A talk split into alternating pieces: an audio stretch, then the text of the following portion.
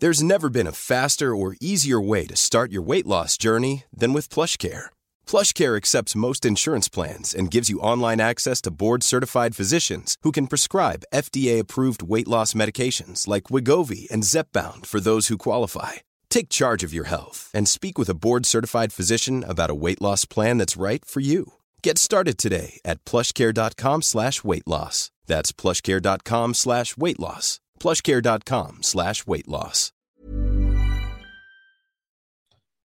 Pues bienvenidos a una temporada más del Emprepia Podcast, eh, la cuarta temporada. Iniciamos con este episodio y dirán, ah, ¿qué hace aquí Ori platicando directamente a la cámara? Eh, empezamos con todo esta cuarta temporada con la plática sobre impuestos para inversiones. Como fue un episodio muy largo, la verdad es que decidí, eh, tomé la decisión de, de, dividirlo en dos para no sobresaturar información. Platicamos con Misael Montalvo, eh, gran amigo, ya estuvo en la segunda temporada, si no me falla, platicando también sobre, sobre impuestos. Y en este tema, creo que muy importante, en este tema muy de moda de las inversiones, también ahora se está poniendo de moda platicar sobre qué impuestos debes de pagar. Entonces, de eso platiqué con, con, con Misael, tomé esta edición, les comento, de, de, de, de, dividirlo en dos por lo extenso que fue. Y espero que les guste, en serio. Gracias por seguir todavía con nosotros en esta cuarta temporada. La tercera fue de manera muy abrupta. Tuvimos que, que cerrar la tercera temporada. Eh, sí ando un poquito saturado en tiempos, motivo por el cual he tratado de dosificar el tema de, de los episodios, ¿no? Tratando de darle secuencia a los temas, platicando con gente que genere mucho valor o que tiene mucho que compartir. Así que, pues gracias. Bienvenidos a esta cuarta temporada y empezamos con todo. Arranque.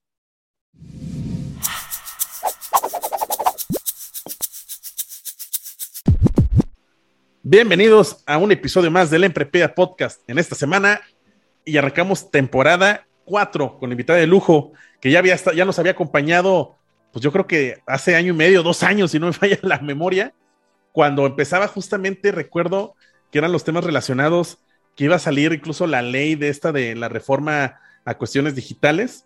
Eh, tengo el honor y privilegio de, que esté de nueva cuenta aquí con nosotros un gran amigo, contador de, esos buenazos, Misael Montalvo, socio de Desfico, eh, firma de despacho contable y de consultoría en todas estas áreas, para platicar, creo que, y, ahorita vamos a ser más profundos en, el tema. Eh, creo que hemos, y, me, y, me, involucro y me pongo ahí también como personaje en el sentido de que en clases hemos motivado y a través de redes sociales y diferentes medios eh, se ha motivado a la gente a, invertir pero ya llegó el momento de que ya lo están haciendo, pero el hecho de invertir pues también tiene un ingrediente fiscal. Misa, ¿cómo estás? Muy bien, gracias a Dios, Ori. Primero que nada, te agradezco mucho la invitación, que siempre me consideres para el tema este, fiscal de todo este tipo de, de, temas tan interesantes que tú tocas, que son las inversiones principalmente, este, y todo lo que viene siendo finanzas en general. Te agradezco mucho la invitación, este, a todos los que nos escuchen, pues un fuerte abrazo, un saludo y, y, pues me presento de rapidito para los que no hayan tenido la oportunidad de verme en el, en el podcast anterior. Este, yo estoy en el TEC de Monterrey, fue donde conocí al señorón que, que es el host de este podcast, que es Emprepedia. Este, lo conocí jugando fútbol, no así de intelectual, para que sepan. Este, después me fui a hacer la maestría en Austin en el convenio doble titulación, estudié la maestría en impuestos internacionales allá en UT Allá me reclutaron para trabajar en Price en Houston. Estuve un año, todo el 2016. Yo me gradué en diciembre del 15 del TEC. 2016 completito allá y luego ya me vine a la firma familiar aquí en México y aquí hemos estado echándole ganas. Este, parte de que me encanta mucho tu podcast es porque el TEC nos hace contadores, fiscalistas, pero sobre todo financieros también. Y Entonces, la, esta parte de planeación estratégica, ¿no? Que es un ingrediente súper especial.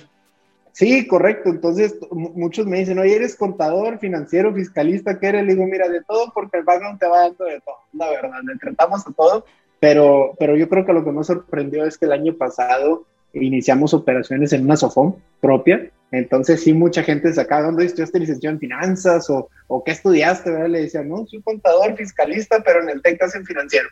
por la, dice, por la buena o por la mala, como gustes. Entonces, este, pues digo, eh, pues con mucho gusto aquí contigo y pues vamos a platicar del diferente tema porque como dices tú, es tan importante el saber dónde invertir como el saber cómo pagar tus impuestos, porque una mala planeación fiscal puede bajar tu rendimiento, obviamente de una manera brutal, si no sabes cómo pagarlos, y mucho más si en este caso el Servicio de Administración Contribuyente, que el, el SAT, este, te llega a hacer alguna facultad de comprobación y no pagaste bien tus impuestos, pues entre la multa, los recargos y las actualizaciones, créeme que sales poniendo. Entonces, tan importante saber hacerlo, hacer la declaración bien y pues vamos viendo los tipos de inversiones, ¿por cuál quieres empezar? Oye, yo, primero me quiero animar a, tal vez como tal, ¿no? O, bueno, sí hay una definición de inversión, pero para, para cuestiones fiscales, ¿qué podemos definir como una, una inversión? Mira, el tema de las inversiones, eh, en, vamos a llamarle en, el área fiscal, en el ámbito fiscal, no te lo mencionan como tal, una inversión, pero ¿qué es lo que sí te maneja la ley del impuesto sobre la renta en México? Vamos, vámonos primero desde la Constitución, ¿verdad? Para que sepan por qué tienen que pagar impuestos de sus inversiones. Tienes que pagar impuestos de tus inversiones porque el artículo 31, fracción cuarta, y ve a verlo en la Constitución, menciona que todos somos responsables del gasto público en este país, ¿de acuerdo? Y en el segundo párrafo de esa, de esa, fracción menciona que obviamente los impuestos deben de ser equitativos, proporcionales, este, de equidad, etcétera, ¿verdad? O sea, ya te menciona que eh, en general que una persona con el mismo ingreso en la misma situación debe pagar lo mismo, ¿de acuerdo? Así de sencillo, ese, ese es el, el tema. Y el que gana más debe pagar más porque es proporcional. Entonces, eh, esos son, vamos a decir, los principios fiscales en la Constitución y por eso hay que pagar impuestos. Ahora, te vas a la ley de la materia, ¿verdad? Que viene siendo la ley del impuesto sobre la renta en México, que es como se paga en tributo aquí, que es sobre tu renta, tu ingreso, ¿verdad? Entonces, a veces se paga sobre el ingreso, como en este caso en las inversiones, a veces sobre utilidades, dependiendo obviamente el régimen en el que estés tributando. Pero el artículo primero de la ley de impuestos sobre la renta dice que son obviamente sujetos a pagar en México la ley de impuestos sobre la renta todas las personas físicas residentes en territorio nacional, y aquí es donde está lo bonito, sobre todos tus ingresos, la totalidad de tus ingresos, sean de fuente ubicada en territorio nacional o en el extranjero. ¿Ok? Entonces, ya, o sea, ahí, ahí está claro, porque muchos dicen, no, yo, yo fíjate que invertí en una fintech que está en Estados Unidos y, y pues eso me lo depositan allá. Y dice, independientemente si el capital se ha repatriado o no, mientras el ingreso lo hayas percibido, tú tienes la obligación de declararlo, y en este caso en tu declaración anual. Ya ahorita platicaremos si hay pagos provisionales, si son pagos definitivos o si son hasta la declaración anual. ¿De acuerdo? Pero entonces, viéndonos lo de las inversiones nada más, Uri, ya en el título cuarto, las personas físicas, te habla de nueve capítulos donde vas a tributar. ¿De acuerdo? Y ahí viene el primero, sueldos y salarios. Pues no es inversión, me explico, es una retribución a tu, a tu contraprestación, una contraprestación a tu servicio, entonces subordinado. Y luego sigue actividad empresarial bueno, pues ahí si yo pongo un negocio, entonces pues no, eso no es una inversión, es una inversión en un negocio, pero pues es una actividad, ¿de acuerdo? Y luego ya empiezan que el arrendamiento, que los intereses, que los premios, que la adquisición de bienes, enajenación de bienes, este, etcétera, etcétera, hasta que llegas a otros ingresos en el noveno, ¿verdad? Esos son los nueve capítulos. Entonces, ahí es donde tienes que decir, ¿qué es una inversión? De acuerdo a lo que yo veo en el ámbito fiscal, todo el ingreso pasivo se puede considerar una inversión. ¿De acuerdo? Y el ingreso pasivo es no sueldos y salarios, no actividad empresarial, ¿de acuerdo? Ya, o sea, es decir, no recibir dinero, no recibir un ingreso por trabajar, ¿no? En, algo que tú haces o que te contrata a alguien o das honorarios como, alguien, y no actividad empresarial de que si tienes un changarro, vamos a decirlo así, ¿no? Exactamente, exactamente. O sea, desde un changarro hasta pues una empresa, pero quiero tributar como persona física, porque una empresa no es la persona moral necesariamente, ¿de acuerdo? Tú puedes tener una empresa, pero tributas como persona física. O sea, yo me dedico a la compraventa de artículos de limpieza, ¿de acuerdo? Y puedo tener una empresa con trabajadores, seis, siete trabajadores, etcétera. Eso, realmente es un negocio, ¿verdad? No empresa, un negocio. Pero yo tributo como persona física. Entonces, es válido, es una actividad empresarial, ¿de acuerdo? Hay dos maneras de tener tu, tu negocio, como una empresa, una persona moral o como una persona física. Oye, que, que, creo esto es totalmente identificable, ¿no? Y ahorita creo que empezamos a ya hablar de los tipos de inversiones que hay, que cuando entras a la declaración eh, de impuestos, literal viene para palomear, ¿no? El régimen en el, eh, en, el, en, el, que estás. Este, Así es. Y, eso, o sea, eso es mucho más fácil ahora en estos tiempos que recuerdo que eran formatos diferentes. Ubico perfectamente en, en, los tiempos de piedra de mi papá, cuando hacía esa declaración, eran formatos diferentes para cada uno de los eh, regímenes fiscales que, que hay. quiero dividir los tipos de inversiones, primero con las inversiones tal vez más conocidas o con las que se han puesto muy de moda en los últimos años, que es en el sistema financiero. Y dentro del sistema financiero me voy a ir primero con acciones, ¿no? Eh, voy a una casa de bolsa eh, o en una aplicación de la casa de bolsa, que por cierto, tiene que ser regulada por la Comisión Nacional Bancaria de Valores, ¿no? Importantísimo, porque también ahorita podemos quedar también en otro tipo de inversión en el extranjero o en otro tipo de aplicaciones, que ya es fintech, no, pero al menos, ¿cuál es el tratamiento de pago de impuestos si yo invierto en una casa de bolsa mexicana, de la que está así avalada por la Comisión Nacional Bancaria de Valores, si yo compro acciones y tengo un rendimiento, ahí qué, qué, impuesto debo de pagar o cómo se genera o cómo, cuál, es el tratamiento? Muy sencillo. Este, esto se lo vamos a agradecer a Videgaray y Peña Nieto, ¿de acuerdo? Este, desde el 2014 eh, iniciaron, iniciaron las retenciones como un pago provisional, es un pago definitivo de un 10% sobre la utilidad que tengas en la enajenación en acciones en casa de bolsa, ¿de acuerdo? Pero ese, ese no es todo el impuesto. Enajenación para enajenación palabra rimbombante de los contadores, enajenación es cuando venta. La venta, ¿no? La venta, así es. Este, en tema de contadores y fiscalistas es que decir enajenación porque así lo marcan en todos lados. Nadie se dice enajenación. Este, pero bueno, eh, la, enajenación en este caso de, de, tus acciones, primero que nada se tiene que hacer un cálculo. ¿Cuánto te costan las acciones? Se, se traen a valor presente con inflación, obviamente, se trae el costo actualizado de esas acciones y lo comparas contra el precio de venta, ¿de acuerdo? Sacas muy sencillo, el precio de venta menos el costo actualizado de tus acciones es una utilidad que tuviste, ¿de acuerdo? Tú como persona. Esa utilidad, un 10% directo en el momento, dijo Villaragay Peña Nieto que se va para las arcas federales, este, y además, e, e, ese es el paso uno. Y además, te dicen, en tu anual declaras el ingreso y pagas el ingreso, ¿de acuerdo? Pero no lo declaras acumulado a los demás.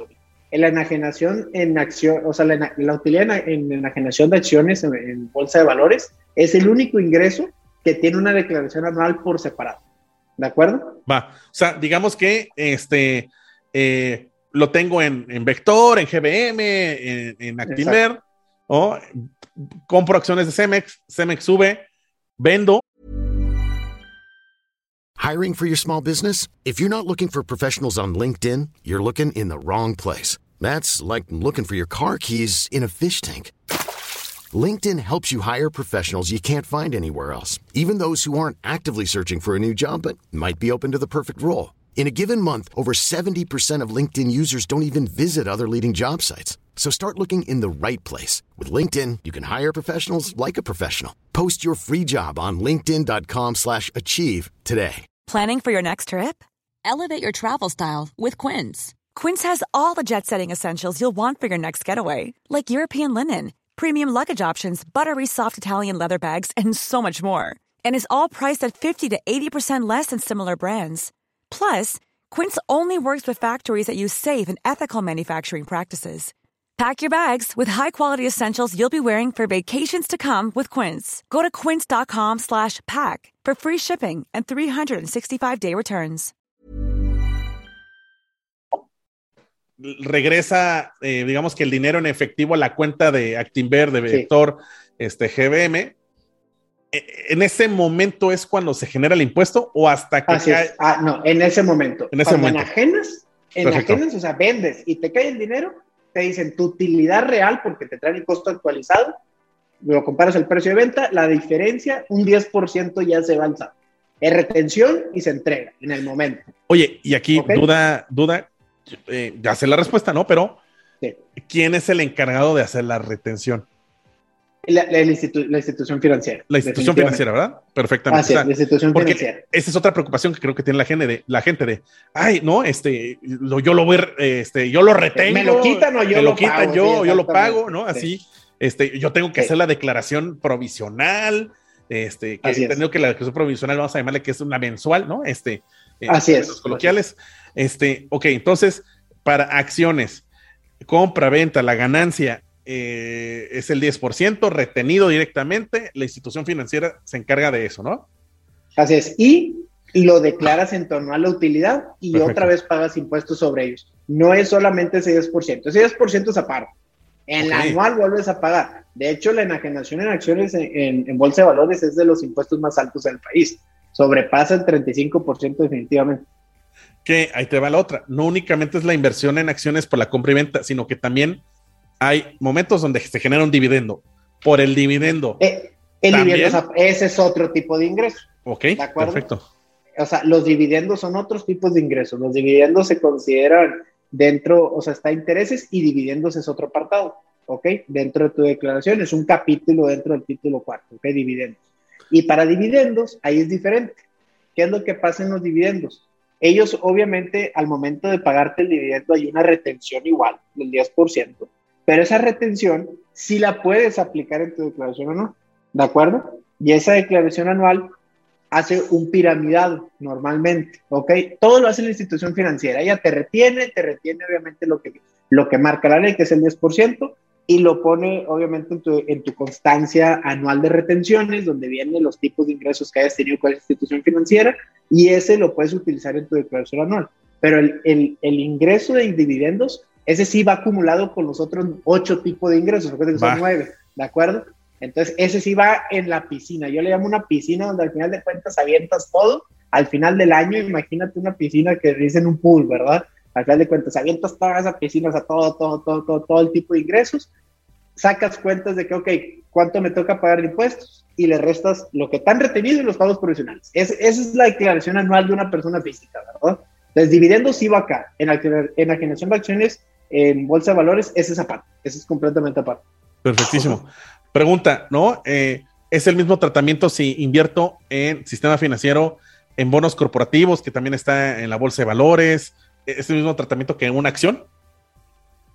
Los bonos corporativos. Ajá. Sí, es, es, es, que si está en bolsa de valores, todo tiene el mismo tratamiento que una acción. Así de sencillo. Perfecto, porque ahí va, me voy a otro instrumento. ¿No? Los bonos eh, de tesorería de gobierno, ¿no? El famoso CETE. Así es. ¿no? Ahí, ahí hizo otro tratamiento también. Exacto, es otro tratamiento. No están en la bolsa de valores. Tú sabes que son bonos gubernamentales así de sencillo. Ese va dentro de intereses. Ese es el capítulo que le aplica. ¿Por qué? Porque te están pagando intereses por tu dinero, así de sencillo. Tú sabes que está una tasa de, obviamente, de intereses del CETE que va ahorita en un 4%, alrededor, cuatro y medio, este, dependiendo del plazo, obviamente, si es a 28, a 90 y a 180 días, Este, entonces, este, ya tienes los plazos y bueno, ya te pagan un interés. Pero vamos a hablar pues de todos los intereses del sistema financiero porque funcionan exactamente igual. En el tema de los intereses tienes que saber de dónde lo estoy recibiendo. ¿Lo estoy recibiendo del sistema financiero o lo estoy recibiendo del sistema no financiero? Entonces, para no conocedores, el sistema financiero lo define el artículo séptimo de, de, la ley del impuesto sobre la renta y te dice, el, el sistema financiero son todas las instituciones que pertenezcan en México a bancos, SOFOMES, SOFIPOS, uniones de crédito, este, uniones financieras, o sea, uf, te viene ahí listadito, ¿verdad? Este es el sistema financiero en México, está compuesto por estas instituciones. Fuera de ellas, es no financiero, así de sencillo, ¿ok?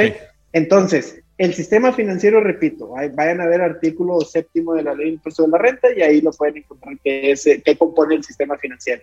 Y ese sistema financiero que te repito, es lo que conocemos como las que están reguladas hasta cierto punto, se hace por CNBV o por conducir de perdido, porque tú sabes que hay SOFOMES no reguladas, por ejemplo.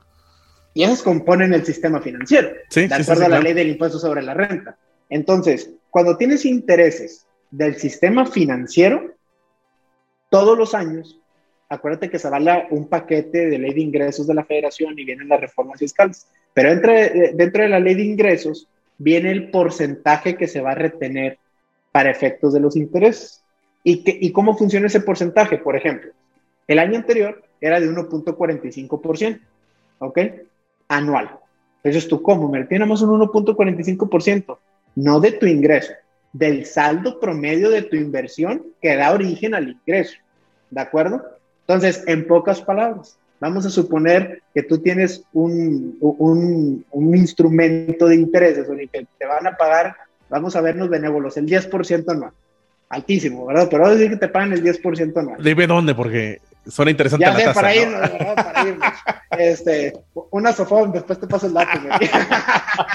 este, este, el 10%. Lo que viene en la ley de ingresos de la federación es, ok, o sea, a mí no, a, la ley de ingresos no le importa cuánto te van a pagar en tasa.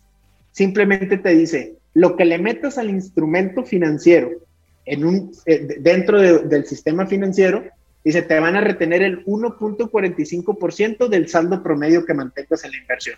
¿Ok? La tasa es anual, 1.45 anual. Tú inviertes un millón de pesos, el 1.45% son 14.500 pesos, un millón de pesos. Sí, sí. ¿Ok? Entonces, eso es lo que te retienen al año, ¿de acuerdo? De impuestos. Ganes lo que ganas. ¿De acuerdo? Retención, que es un pago provisional. En tu anual es donde dices, ¿qué crees? Ese, ese millón de pesos me pagó 100 mil, porque es el 10%, pero me retuvieron 14,500. ¿Ok?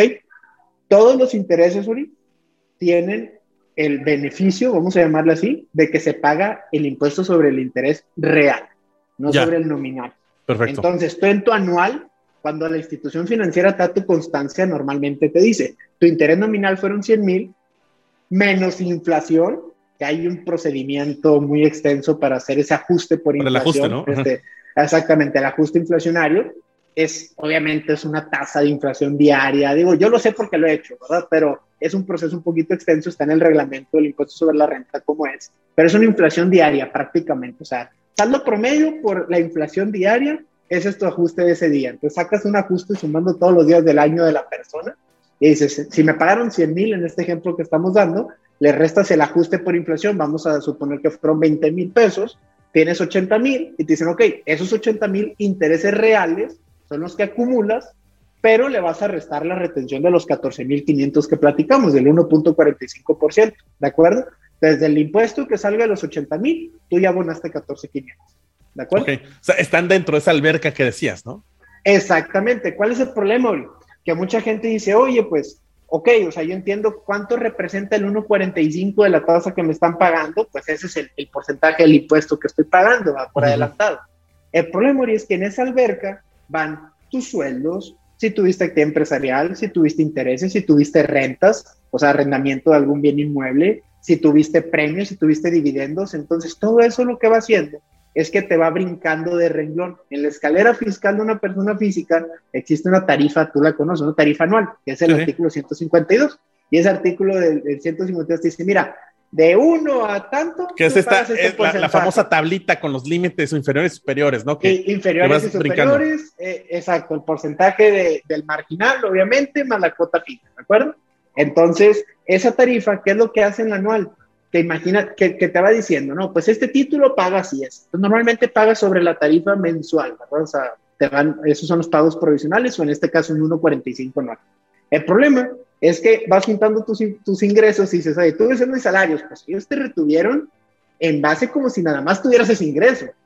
El arrendamiento como si nada más tuvieras ese ingreso. Entonces vas sumando todos y vas brincando, brincando, brincando de escalón y lo que muy normalmente y cotidianamente pasa es que tienes un saldo a pagar en tu anual, ¿verdad? Porque dices tú, un arrendamiento te estuvieron retuviendo más o menos un impuesto de un 12%, si son un monto, una renta de 50 mil pesos aproximadamente, pero sumando tus ingresos de intereses, de arrendamiento, de sueldos, de dividendos, etcétera, ah, pues, ¿qué crees? Tú, tu tasa efectiva al año era 20%, entonces págame el 8% de diferencia.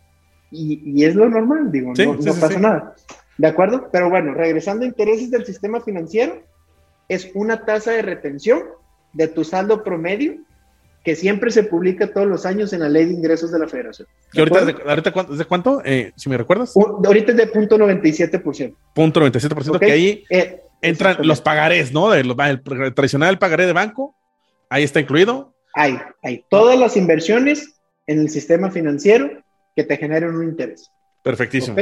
Bueno, entonces Ahora, vámonos al no financiero. Al no financiero, es lo que te iba a decir. en el no financiero, la retención no es del 1.45%. ¿Ok? Lo único que cambia es la retención, ¿de acuerdo? También tienes el derecho al ajuste por inflación, etcétera, tú como persona física. Pero ¿cuál es la diferencia? Que el no financiero te retienen un 20% del interés que te están pagando. Oye, ¿y cómo reconoce eh, eh, el, el SAT, cómo reconoce que proviene del no financiero? La única manera de reconocerlo es la persona que te está timbrando el CFDI. Va, ¿de acuerdo? Perfectísimo. Si te timbra, si te timbra el CFDI una SOFOM, es del financiero, ¿de acuerdo? Si te lo timbra un no financiero, pues es una empresa, ¿verdad? O sea, cualquier empresa es algo en lo financiero. O una persona, ¿no? Así, sí, una persona, un fondo privado de inversiones, o sea, hay mil y un esquemas, obviamente, que pueden ser no el sistema financiero. Este, y todo eso, digo, es un 20% de retención. Normalmente se da cuenta, sí, de acuerdo con el tipo de régimen que tiene la persona moral. Sin embargo, pues desde el mismo tratamiento que estas instituciones le dan, en la constancia de retención te están reteniendo un 20% de lo que te pagaron. No es una tasa del 20, es de lo que te pagaron el 20%.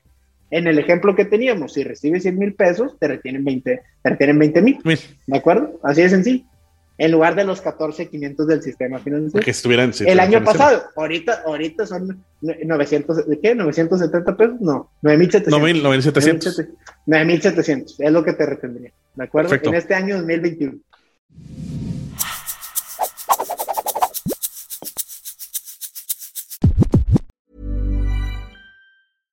My business used to be weighed down by the complexities of in-person payments.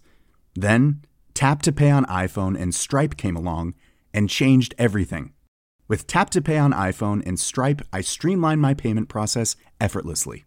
Now I can accept in person, contactless payments right from my iPhone.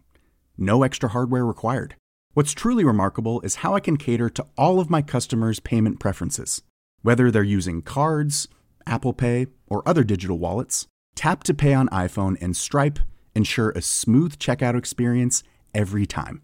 And it's not just me. Stripe helps businesses of all sizes, from local markets to global retailers, scale quickly and stay agile. To learn how Tap to Pay on iPhone and Stripe can help grow your revenue and reach, visit stripe.com/tapiphone.